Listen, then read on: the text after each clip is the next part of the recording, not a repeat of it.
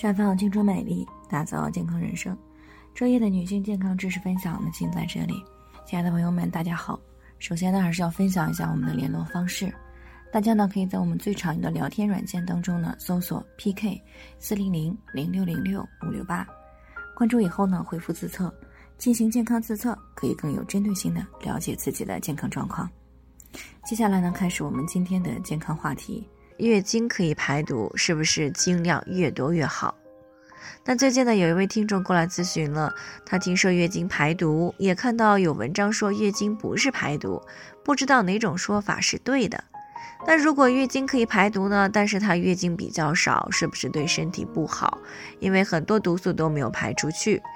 那对于月经是不是一种排毒的方式呢？我们之前也有谈到过啊，在这里呢，我们再来一起回忆一下。月经呢，其实并不是直接排毒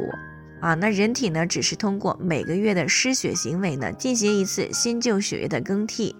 而一般呢，在旧的血液当中呢，代谢废物呢，相对会多一些，啊，对人体呢，会有一些直接或者是潜在的危害，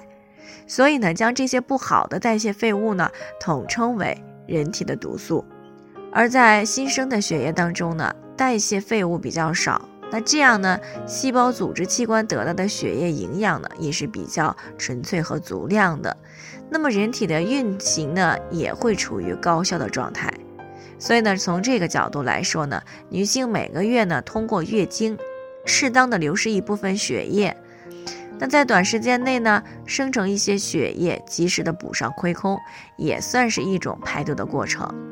那这个时候呢，有些女性可能会认为，既然月经有一定的排毒作用，那是不是说月经量越多越好啊？毕竟毒素排的越多越好嘛。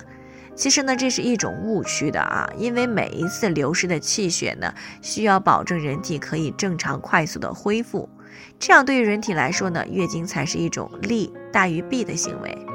那反之呢，如果每一次月经量都特别多，多到上次损失的气血还没有恢复，这个月呢又接着流失了很多，那么人体的气血呢就会越来越亏空啊，就像我们平时听说过的高利贷一样，那每个月的收入都不够还贷款利息的时候呢，就会利滚利，亏欠的钱呢也会越来越多。那不过说起来呢，月经本就是不是为了排毒而生的，那准确的来说呢，它是为了生孩子准备的。那如果没有怀孕的话，正常情况下呢，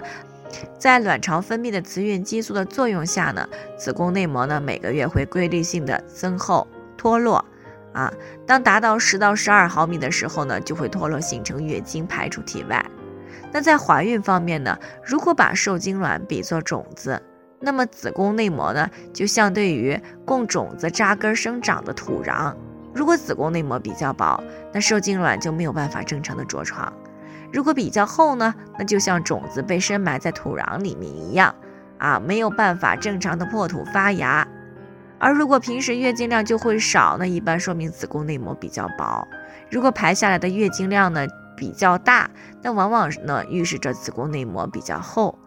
所以呢，月经量呢只有保持在正常范围以内呢，才是最有利于健康和怀孕的。啊，一般情况下呢，每一个完整的月经周期呢，排三十到六十毫升的经血呢是正常的。啊，因为在这个范围内呢，人体既容易快速的恢复气血，又可以适当的排毒，最重要的是呢，还可以更加顺利的怀孕。那以上呢就是我们今天的健康分享，朋友们有任何疑惑都可以联系我们，那我们会对您的情况呢做出专业的评估，并且给出个性化的指导意见。最后呢，愿大家都能够健康美丽常相伴。我们明天再见。